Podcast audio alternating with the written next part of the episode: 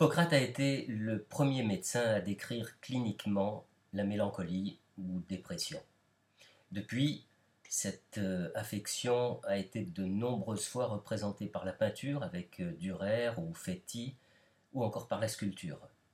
Elle a en outre, euh, entre le XIe et le XXe siècle, constitué un sujet d'élection pour nombre de poètes et d'écrivains, depuis Omar Khayyam jusqu'à Gérard de Nerval, en passant par Baudelaire, Chateaubriand, Musset et bien d'autres. Plus proche de nous, Sartre et Sagan ont fait une place de choix à la mélancolie, et nombre de chanteurs ont, évoqué cette tristesse profonde jusque parmi les, les plus contemporains.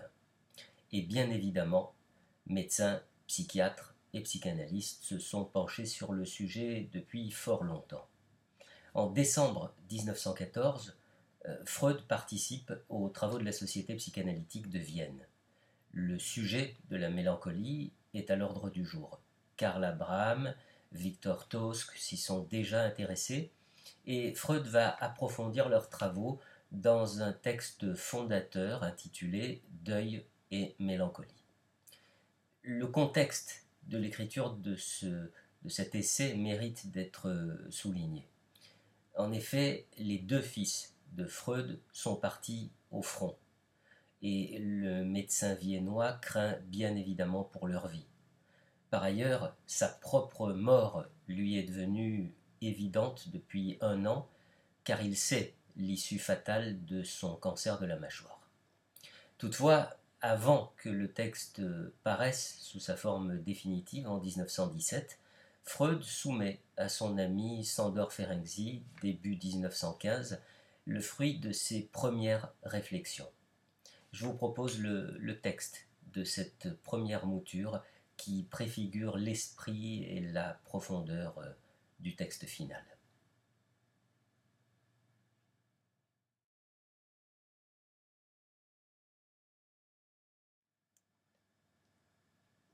Cher ami, le mécanisme de la mélancolie que je vous présente ici est un début d'exploration des névroses narcissiques que nous devons maintenant aborder. Premier point. La mélancolie a un modèle normal, c'est le deuil, que nous comprenons bien, sauf ce qui est le plus important sur le plan psychopathologique. Le moi doit concéder à l'épreuve de réalité qu'il a perdu son objet libidinal et qu'il doit donc en retirer sa libido. Un processus se met alors en place au cours duquel tous les souvenirs, euh, euh, tous les fantasmes d'anticipation concernant cet objet sont repris un par un et expressément déniés ou dénoués si vous préférez. Mais ceci alors que l'objet perdu a encore une existence euh, psychique et repousse tous les autres objets à l'arrière-plan. Celui qui n'arrive pas à accomplir ce travail de deuil est contraint à s'installer dans une psychose hallucinatoire de désir dans laquelle l'objet est maintenu à toute force. Autrement dit, tout se passe comme euh, dans le deuil, sauf que la dénégation, à la fin, est omise. Le propre du deuil, c'est de consumer tout intérêt et toute libido. La mélancolie montre le même trait sous forme d'inhibition. On est conduit à admettre que la mélancolie euh, aussi a perdu quelque chose, mais peut-être qu'elle ne sait pas quoi. Ce qui est incompréhensible dans le deuil au sens métapsychologique, c'est pourquoi le détachement de la libido fait-il si mal Deuxième point. Le tableau de la mélancolie est uniforme et très facile à interpréter. La mélancolie montre un extraordinaire appauvrissement du moi et une perception douloureusement accrue de celui-ci. Le degré de conscience de l'autocritique y est euh, extraordinairement fort et nous brosse un tableau que nous devons euh, euh, admirer tant la justesse y est présente. Le moi est dévalorisé. Il reste très en deçà de l'idéal. Il ne peut rien réaliser. Il doit accepter de se faire les pires reproches et ne mérite ni soin ni attention. C'est donc vraiment dans cet état-là qu'il se trouve. Et il est remarquable que l'auto-observation, euh, la conscience morale, euh, la censure du moi, le moi réel, reste intacte et aiguisée. Mais comment le moi de la mélancolie en est-il arrivé à cet état? Qu'a-t-il fait de mal pour mériter pareille condamnation? Troisième point. On est mis sur la voie, inconnue jusqu'alors, par une observation facile à mettre en œuvre. On a très souvent l'impression que les reproches formulés à soi-même de la mélancolie ne sont rien d'autre que des reproches à quelqu'un d'autre détournés de celui-ci et dirigés contre le moi propre. On est donc en présence d'une désidentification du moi avec l'objet libidinal.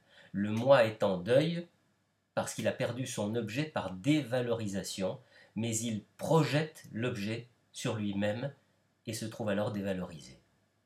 L'ombre de l'objet tombe sur le moi et l'obscurcit.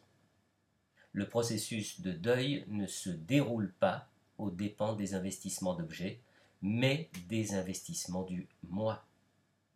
Quatrième point. Nous avons déjà rencontré de cas semblables d'influence de l'investissement du moi par l'investissement d'objets. Ainsi, dans la vie amoureuse, euh, quand le névrosé compense les manques de son propre moi par les qualités supérieures de son objet sexuel. Nous connaissons aussi une identification hystérique et nous devons nous demander comment elle se distingue de celle que nous rencontrons dans la mélancolie.